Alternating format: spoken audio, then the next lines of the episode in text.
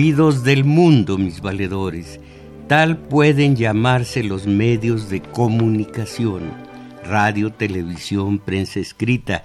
En la medida en que nos informen con fidelidad, estaremos bien informados, es obvio. Para referirnos únicamente a lo que ocurre en este país, nos informan convenientemente los medios masivos de de acondicionamiento social, protegen los intereses de las masas sociales o los de los propios dueños que crearon tales estaciones de radio, televisión, prensa escrita. ¿Qué responden ustedes? ¿Habrá todavía algún cándido que viva con la creencia de que los medios lo informan y mantienen informado cada día de manera conveniente, conveniente para nosotros.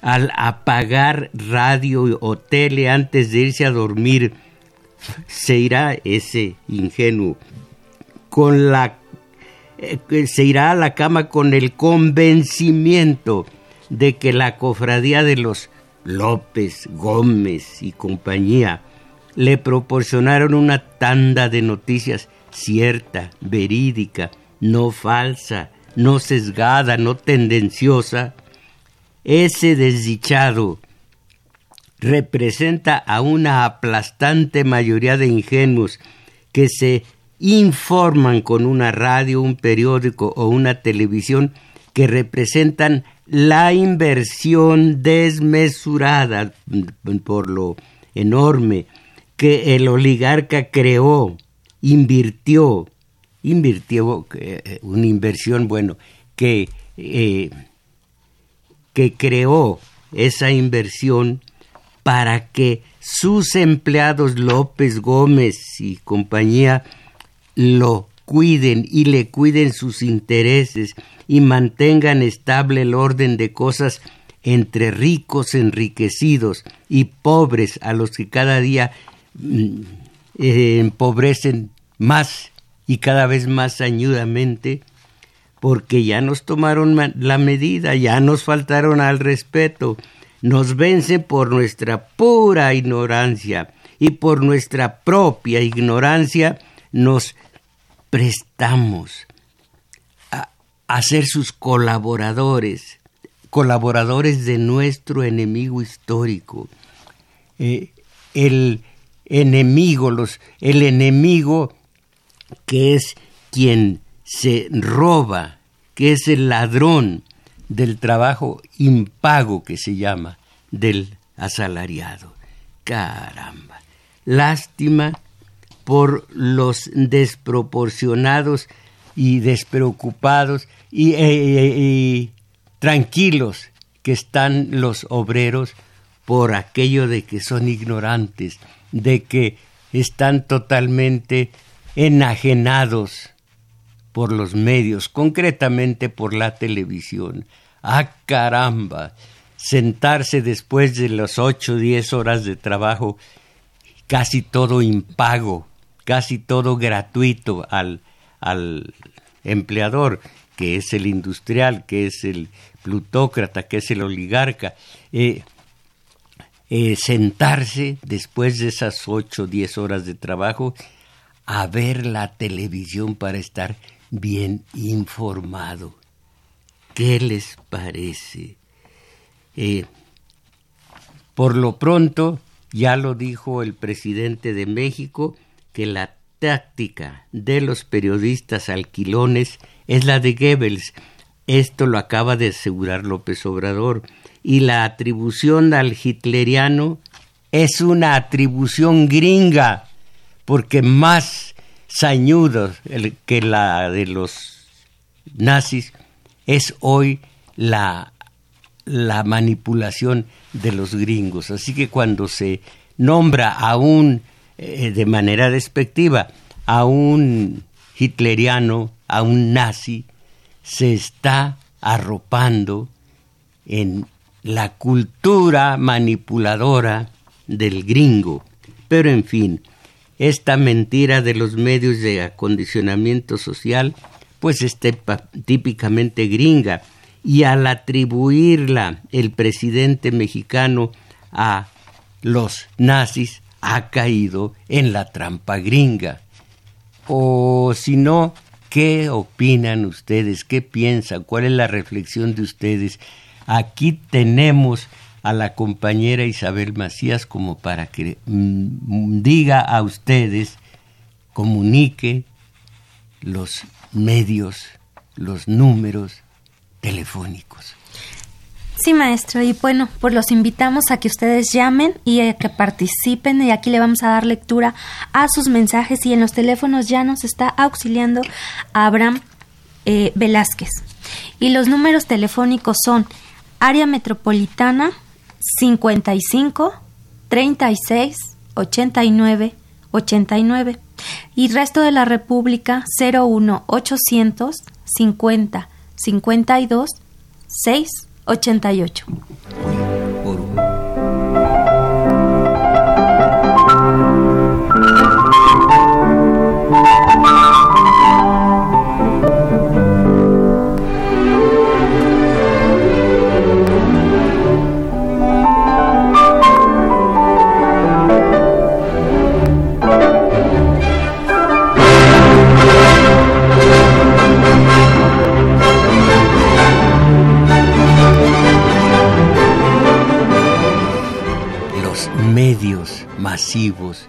De comunicación, de, de comunicación social. Caramba.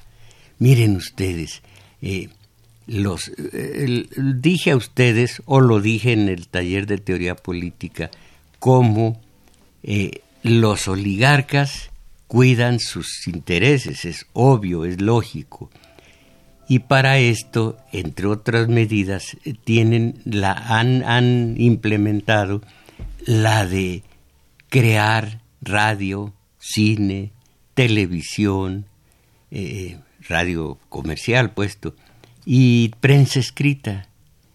Y ellos son, son reaccionarios, son conservadores, son liberales, que quiere decir que significa, son burgueses liberales, que significa, fueron en un principio revolucionarios, ahora son profundamente reaccionarios, para que hablen por ellos a través de la televisión, la prensa escrita, han alquilado conciencias, ya sea que por dinero, eh, eh, juegan el papel de, la derecha o por convencimiento, por convencimiento son reaccionarios naturales. Esos son los voceros oficiosos de los dueños de los medios de acondicionamiento social y les, les reporta mucho beneficio económico. La mayor parte de los cupulares, de los López, eh, Gómez y, compañía son muy ricos, reciben mucho dinero por parte de sus empleadores, tanto de derecha los, los tales como también los otros tales, de derecha eh, totalmente eh, recalcitrante. Entonces, llegó un hombre de izquierda, vamos a ver si lo es, pero se supone que cuando menos tenemos la esperanza de que llega un hombre progresista, un hombre de izquierda, un hombre honesto, no ladrón, no rapaz. Y con eso ya es un avance, ya con eso eh, hemos salido ganando los mexicanos. Entonces llega este y amenaza los intereses de estos oligarcas entonces echan a andar todavía de manera más feroz a sus perros de presa, a sus eh, alquilones, a sus eh, voceros oficiosos. Y allí tienen ustedes que, primero, eh, echaron a andar los oligarcas a sus voceros cuando se detuvo ese proyecto del aeropuerto internacional de Texcoco. Eh, los oligarcas sabían por qué, eh, se por qué detuvo López Obrador esos, ese proyecto. Entonces, por medio de sus voceros, manejaron cifras, manejaron datos, manejaron cifras estadísticas. Bueno, eh, se desataron en contra de López Obrador. Esos no me extraña que, que, estén a favor de los intereses de sus patrones, los oligarcas, pero caramba, con una alegría, con una eh, facilidad con que dicen, es que López Obrador piensa, ¿cómo sabemos que López Obrador piensa?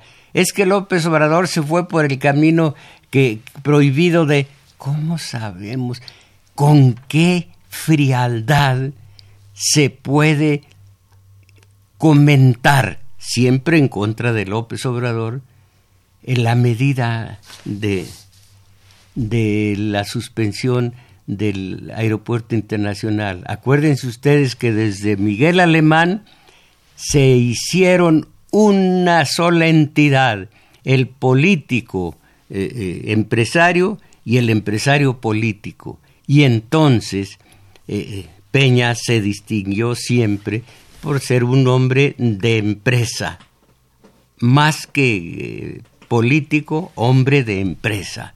Y era extremoso y extremista porque cuando Atenco aplicó toda la fuerza de su policía de una manera totalmente sesgada y totalmente torpe eh, en contra del derecho y en contra de la Constitución, pero dijo, para eso tengo el monopolio de la fuerza legítima, para aplicarla cuando se necesita por una parte eso y por otra parte el negocio, el negocio. Y ahí, eh, eh, eh, ahí estuvo el, el mal porque llegan a detener a estos políticos oligarcas y oligarcos, oligarcas políticos y entonces los Gómez y los López del periodismo contra López Obrador. Y al rato iba a venir la lucha contra los huachicoleros, que algunos, algunos eran, eran civiles y eran, eh, no, no tenía nada que ver con el gobierno. La mayoría, según se dice, eh, era, había militares allí, había toda clase de industriales allí. Era un atascadero el huachicole, un atascadero bárbaro. Se enfrentó a ese problema López Obrador. Ah, pero los Gómez, López y compañía furibundos en contra de López Obrador. Ah, pero nosotros muy bien informados, muy bien informados. Ahora, poco a poco López Obrador no sé cómo le habrá hecho, pero fue ablandando a los oligarcas a favor de la causa de México y se tranquilizaron, se pacificaron aparentemente. Pero entonces vino el, la escasez de gasolina y va de nuevo, pero eh, aún pacificados, ahí estaba la reticencia. Bueno, sí, ha logrado López Obrador, pues sí, pero, y ahí está el pero, y ahí está la reticencia, y ahí está el movedero de cabezas. No, pero es que, es que viéndolo bien, él no debería. Caramba. Ahora se nota que los medios de acondicionamiento social, la mayoría son un peligro para México, no López Obrador porque así influyen a los pobres de espíritu, así influencian a los mediocres, así convencen a los débiles y a los ignorantes, así están imponiendo una ideología, entre comillas, que eso no es ideología, pero una forma de decirlo, eh, una ideología de derecha que 30 millones, 32 se dice, de, de mexicanos que votamos por López Obrador, ahora esos van a empezar a resquebrajarse, a erosionarse en su ánimo hacia López Obrador por obra y gracia de los López, Gómez y compañía. Ellos medrando, ellos enriqueciéndose cada vez más y la gente poco a poco cayendo en el, la trampa de la de la derecha. Pues sí, López Obrador, pero caramba, yo tengo mis años de vida y desde los años de vida que tengo nunca había visto esperanza tanta en un individuo como ahora con López Obrador. Por supuesto, yo, de verdadera izquierda que intento ser, no delego en él, no creo en él en cuanto el hombre providencial, no. Yo creo en ustedes, en la comunidad, no en un hombre. Ustedes creen en un solo hombre y buscan un solo hombre, lean a Freud y Freud les va a decir por qué, cómo y por qué.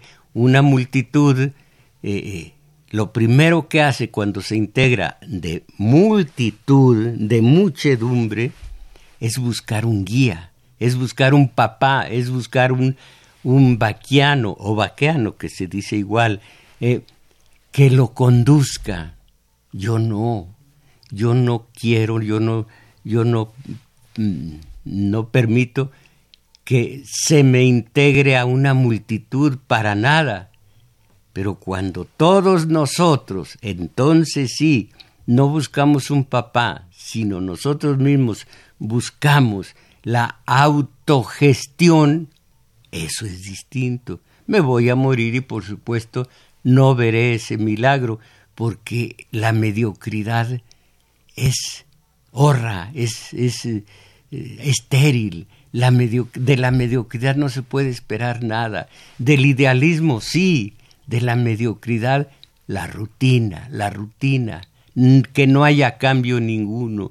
Y a esta rutina, a esta mediocridad, la televisión y el, la internet, el celular, caramba, da pena, da tristeza, da lástima, que hasta el más pobre económicamente trae su celular y aplastado a dos nalgas en donde quiera, tiene su celular en la mano. Yo no sé qué ve, no sé qué observa, no sé qué está eh, eh, observando en ese en esa tarugadita de celular, pero debe ser algo muy importante, porque primero el celular, después la televisión, luego la radio y ahí se siguen, eh, está permitiendo que lo manipulen, que lo manipulen una y otra y otra vez.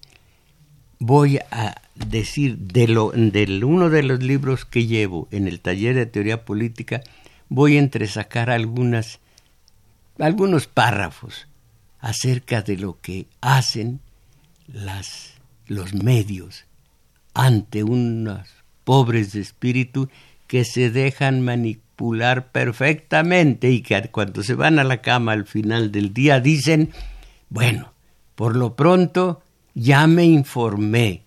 Si leyeran ustedes a... ¿Cómo se llama? Giovanni Sartori,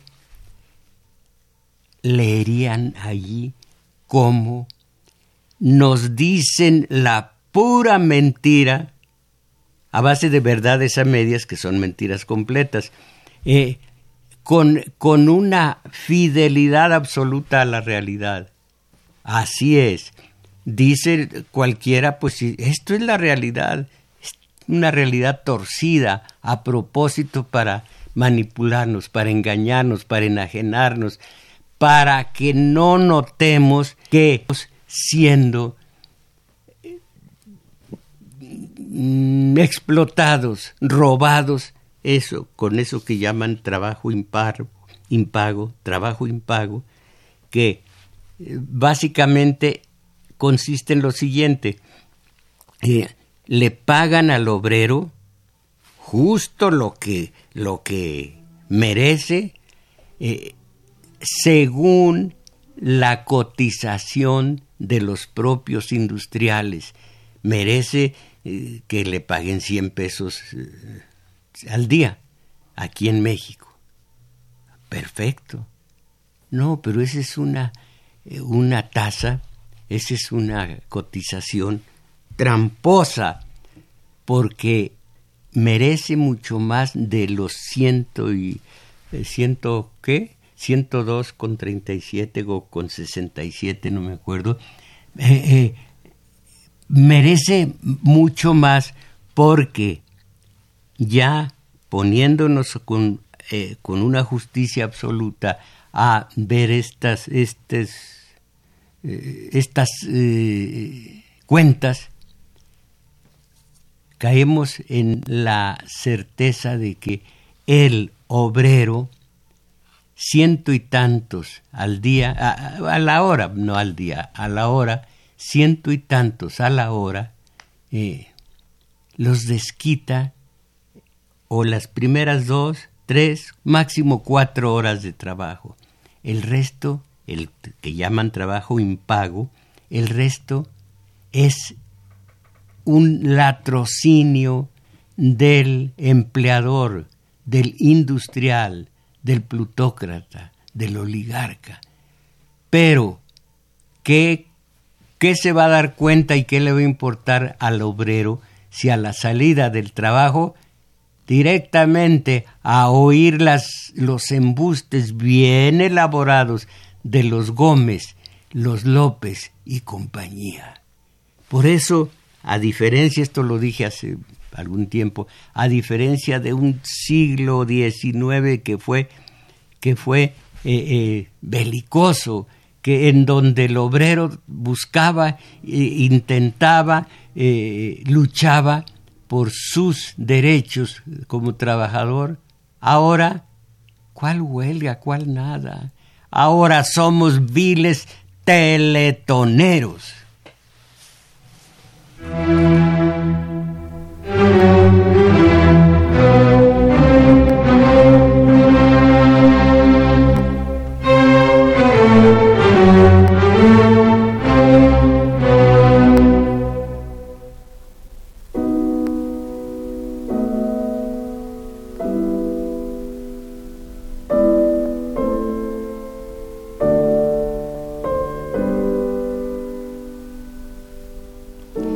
Primero fue el aeropuerto, la, supresión del aeropuerto internacional de Texcoco. Después, eh, la escasez de gasolina por el combate al huachicoleo. Y ahora pronto, el pasado sábado, terrible, terrible, la catástrofe de, de, deje ver cómo se llama el sitio, eh, Ahora, ahora lo busco, que no lo, no lo he aprendido eh, y lo tengo aquí y no encuentro el sitio, pero es, eh, ahora lo voy a decir.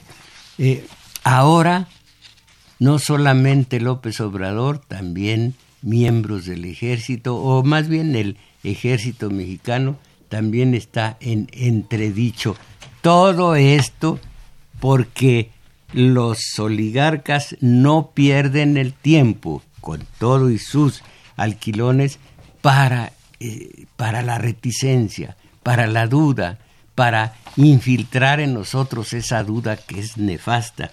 Eh, esto viene del exterior, no es un periódico mexicano.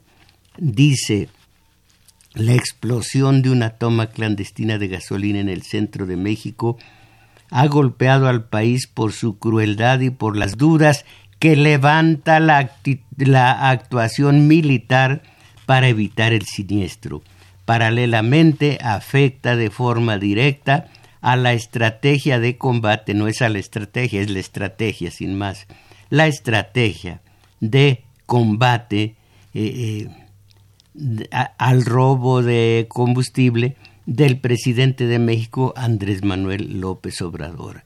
Bueno, ahí está, ahí están todas las reticencias acerca de lo que ocurrió, acerca de por qué no pudieron evitar o no quisieron evitar el siniestro los militares y las reticencias.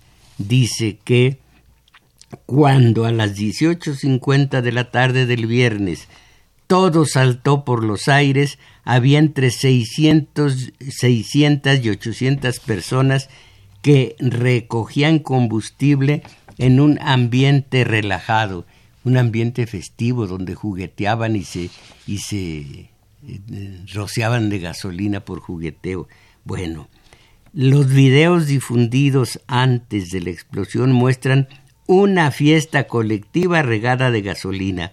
Entre los heridos hay una docena de menores y un niño de 12 años que, que un grupo de soldados observaba con los brazos a la espalda mientras el imponente chorro se elevaba a gran presión por encima de los pobladores que esperaban con la garrafa en la mano. Según la empresa petrolera Pemex, el año pasado había, oigan esto, 1.500 puntos de extracción ilegal de gasolina como este. Municipios enteros del centro de México que vivían de una práctica que ahoga a la paraestatal pero alimenta miles de bocas en los municipios rurales por donde pasa el tubo. Imagínense por el, por el sitio de Hidalgo más pobre del país, de los más pobres, eh, el ¿cómo se llama? Eh, bueno, no, no recuerdo cómo se llama. Eh, el, de más pobre del país. López Obrador ha delegado en el ejército la vigilancia de los ductos, pero, este pero, ah, ya me dicen aquí que es Tlahualilpan, Hidalgo, eh, lugar de la explosión, Tlahualilpan, Hidalgo. Eh, bueno, entonces, había 12.500 puntos de extracción. En el año pasado había 12.500 puntos. Bueno, municipios enteros del centro de México que viven de una práctica que ahoga a la paraestatal pero alimenta miles de bocas en los municipios rurales por donde pasa el tubo. López Obrador ha delegado en el ejército la vigilancia de los ductos y entran las comillas pero sin enfrentamientos con la población, porque no se puede apagar el fuego con el fuego, dice López Obrador. Eh, eh, lo dijo el sábado en una rueda de prensa, acompañado de sus principales ministros y generales, dice la nota, y ellos son la punta de lanza de un plan prioritario para el gobierno de, para el gobierno de combate al huachicol, como se nombre en aquel país. De allí que las, críticas a su actuación se han multiplicado. No, no, es porque los oligarcas no se resignan. Querían a Meade que, tenemos que teníamos que decirle Mid, o de perdida querían a Ricardo Anaya, pero no a López Obrador. Entonces, las críticas a su actuación se han multiplicado. Según el presidente, dice eh, las comillas, eh, vienen las comillas, vamos a continuar con la misma política y yo creo en el pueblo, confío en la gente y sé que con estas técnicas dolorosas, estas lecciones, perdón, no técnicas, estas lecciones dolorosas, lamentables, la gente va también a alejarse de estas prácticas. Y luego añadió que esto no es una orden, sino una política de Estado. Esto dijo sobre el espíritu que rodeó su actuación, pero sin aclarar, aquí están las reticencias, pero sin aclarar por qué no se movilizaron los efectivos necesarios una vez que se conoció la fuga. Vamos a la a la síntesis, vamos al párrafo final. Según el presidente mexicano, el nuevo fiscal general del Estado, Alejandro Manero, aquí nos dice Manero, que no lleva ni 24 horas en el cargo, deberá resolver en su investigación las preguntas que flotan en el aire. Estas son las preguntas flotantes. ¿Quién lleva a cabo la perforación del ducto? ¿Qué?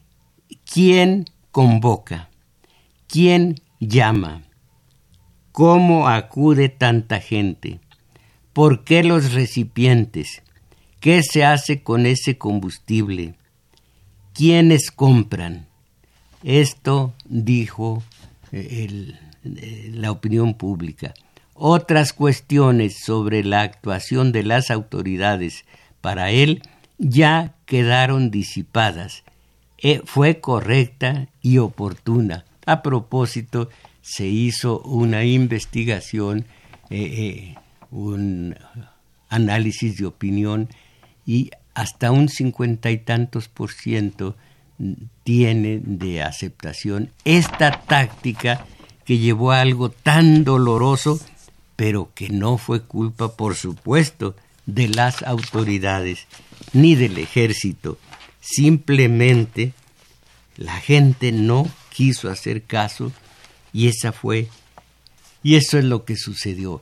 Pero no, si los medios de acondicionamiento social a mí se me figura que son como una nata gris de nebluno, de, de smog, una nata de ideología de derecha, ideología de derecha que, que está aplastando al país y que lo estamos, es una nata sucia que estamos respirando todos los días. Y como les digo, nos vamos ya a descansar en la noche. Ah, qué bien, entre, qué bien informaditos, ah, qué bien informados estamos mentira, estamos manipulados eh, por quienes tienen unos intereses contrarios a los nuestros.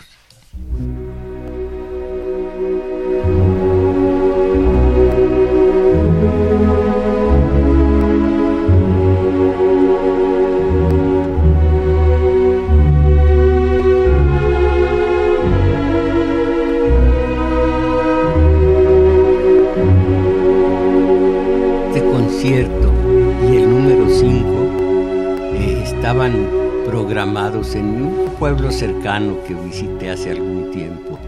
Y qué hermosura de Señor el que subió a la tribuna y dijo, ahora van a escuchar el concierto número 5, papiano y orquesta. Ah, qué bonito se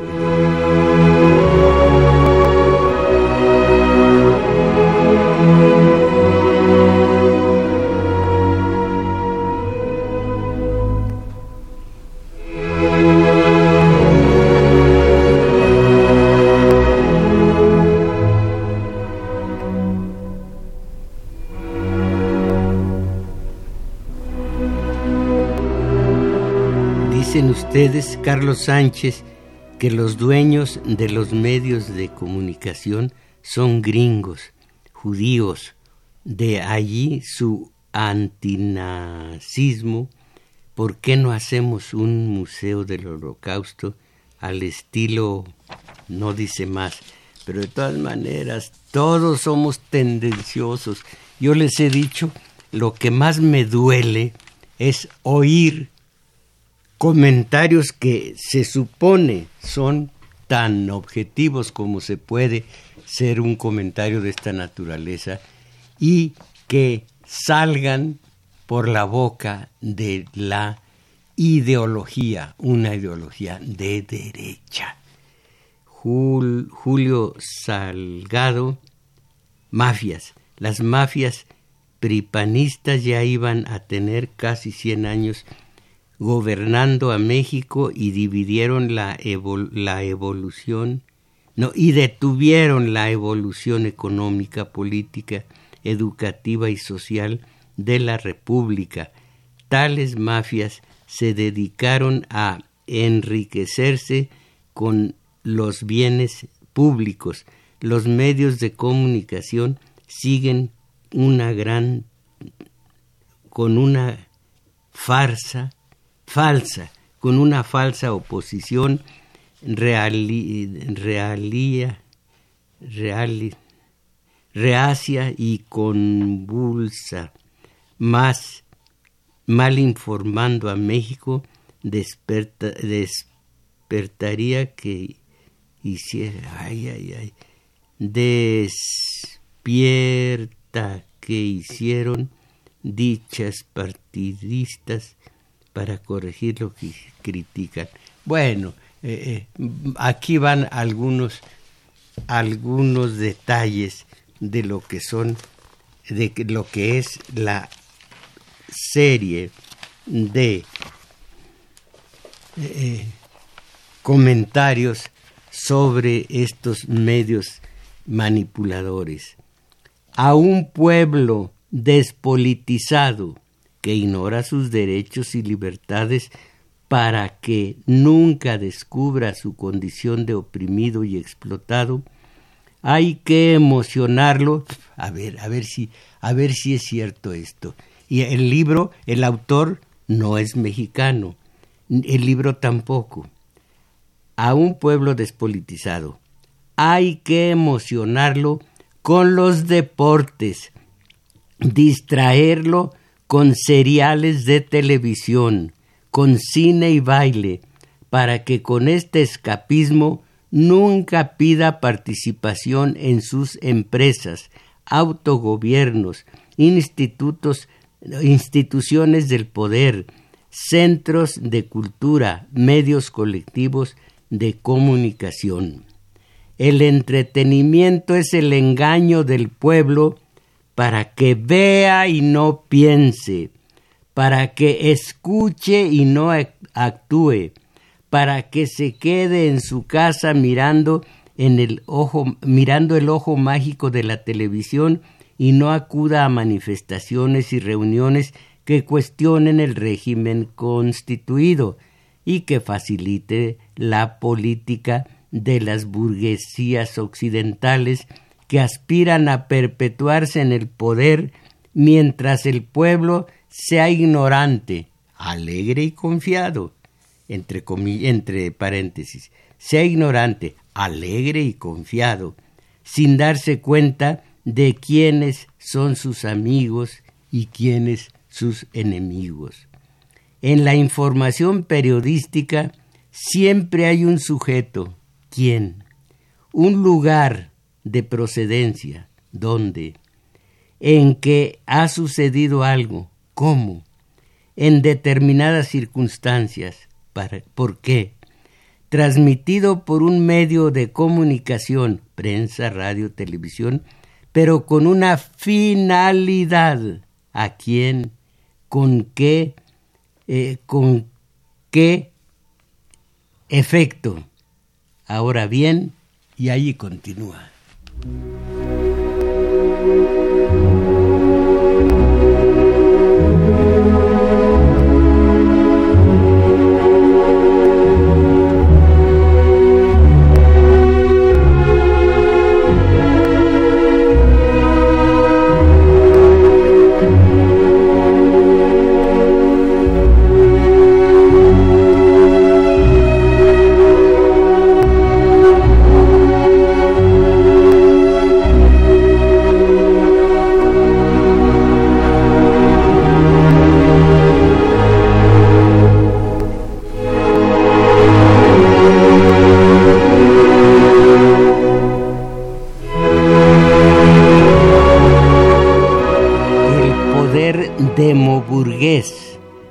Mediante el, eh, eh, eh, mediante el monopolio de sus medios de comunicación, controla las fuentes de información y la difusión de la noticia para formar la conciencia pública orientada a la política. A ver, permítanme, no entiendo esto. El poder demoburgués mediante el monopolio de los medios de comunicación, controla las fuentes de información y la difusión de las noticias para formar la conciencia pública y orientarla políticamente. De esta manera el Estado, aquí en México los oligarcas, eh, encierra en sus redes políticas a la sociedad. En este sentido, el capitalismo separa cada ciudadano del resto de la sociedad para poder gobernarla bajo una minoría encaramada en un poder económico y político como cosa propia. ¿Qué les parece? Más adelante, a, a medida que aumenta el paro obrero, bueno, no, esto es específico y aquí no hay paro obrero. Y además el, no es paro obrero, el del obrero es huelga, el del patrón es paro. Pero bueno, la democracia aparente, que es realmente una dictadura económica de las oligarquías, la democracia aparente, que es realmente una dictadura económica de las oligarquías, necesita un Estado centralizado que dé a unos mucho y a otros poco, que mantenga el consenso social y político y evite el disenso, que dé la sensación de que todo se arregla aunque todo quede lo mismo, que difiera el, el disenso de las luchas de clases. Esto ya en México ya no se usa, se dice, esto ya no se usa la lucha de clases, o sea que ya debe el obrero resignarse a la injusticia, a vivir en la injusticia, a que su vida transcurra junto con la de los eh, sus familiares en la injusticia, sin más. Bueno, ya no hay lucha de clases, dicen estos, con promesas publicitarias mal más que cumplidas, que utilice los medios de comunicación de masas para, para contenerlas. ¿Cómo para contenerlas? Con razón. Para entontecerlas. Que utilice los medios de comunicación de masas para entontecerlas. Ahora sí.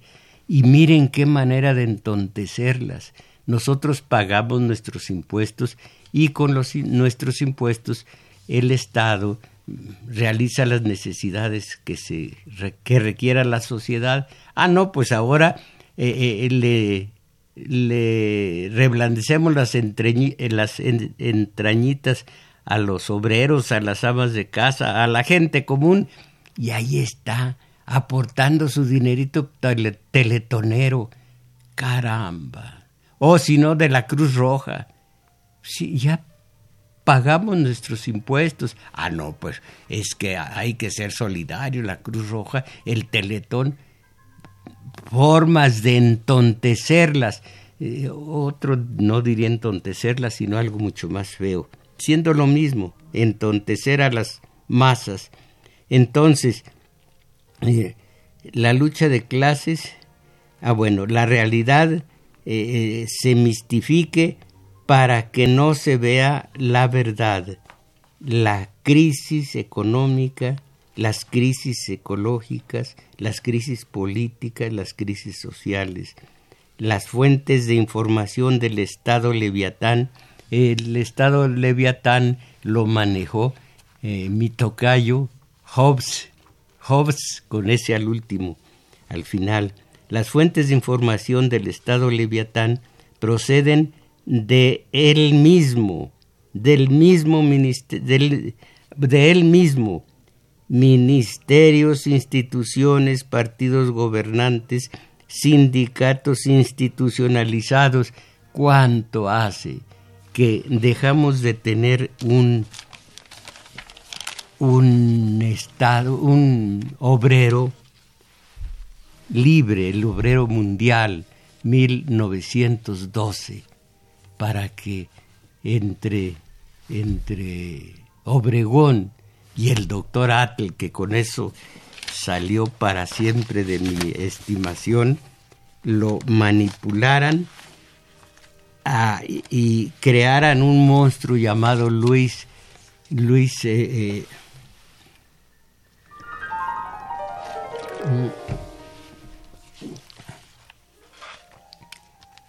¿Cómo se llama Luis? Bueno, luego les digo.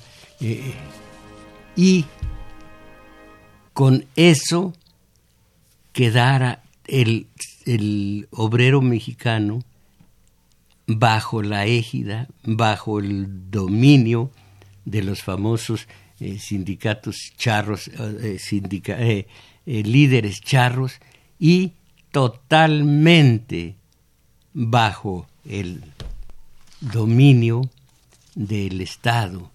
Y el Estado ya fue al propio tiempo, estuvo bajo el dominio de los industriales. El obrero mundial eh, cayó, el obrero mundial ya no fue libre y todo esto sucedió en este país, sucedió en el país y desde entonces hacen con nosotros lo que quieren, nos hacen teletoneros, nos hacen colaboracionistas de la Cruz Roja, eh, dirán, pero es que los enfermos, un momento, entonces que no nos quiten impuestos y entonces nosotros colaboramos por la vía de la caridad. Eh, en fin, esta es la situación y estamos bajo el dominio de unos medios de condicionamiento de masas que al propio tiempo son, eh, son creaciones de los oligarcas para poco a poco volvernos al régimen de derecha, al régimen de rapacidad absoluta, de suciedad, de corrupción. Pero nosotros al rato vamos a sentarnos a dos nalgas frente a la tele. Es México. Voté porque tenía y tengo que votar, es mi obligación y es mi derecho al propio tiempo, pero creo que todos los, todo las soluciones dependen de todos nosotros, no de un solo hombre, de un hombre providencial. Porque si soy adolescente necesito papá, pero si maduré, yo asumo, ya no delego, asumo. Eh, le voy a decir en qué medida somos adolescentes. Todos tenemos, menos yo, un partido, no, ¿cómo se llama? Un partido eh, de fútbol. En las Chivas, el América, en fin. Y son nuestros jugadores. ¿Cuál nuestros? Estamos tan manipulados que no vemos ni siquiera de dónde procede esa manipulación. Eh, ahora vamos a ver los mensajes de ustedes. Eh, eh, lea por favor estos. Berta Ansira.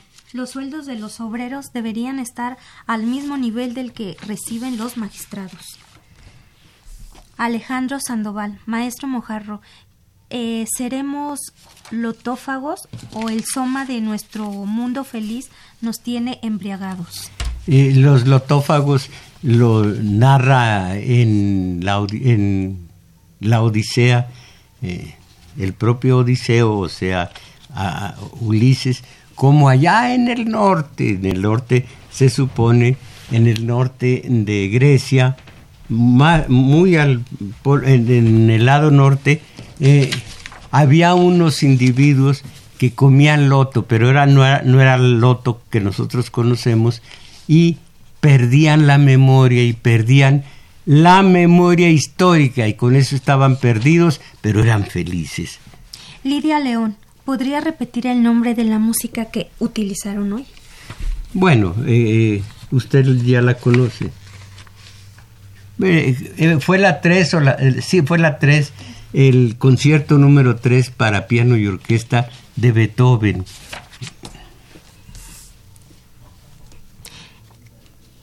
Luis Rodán, en el libro Los eh, soñadores del narco de Anabel Hernández. Pero no es los soñadores, los señores.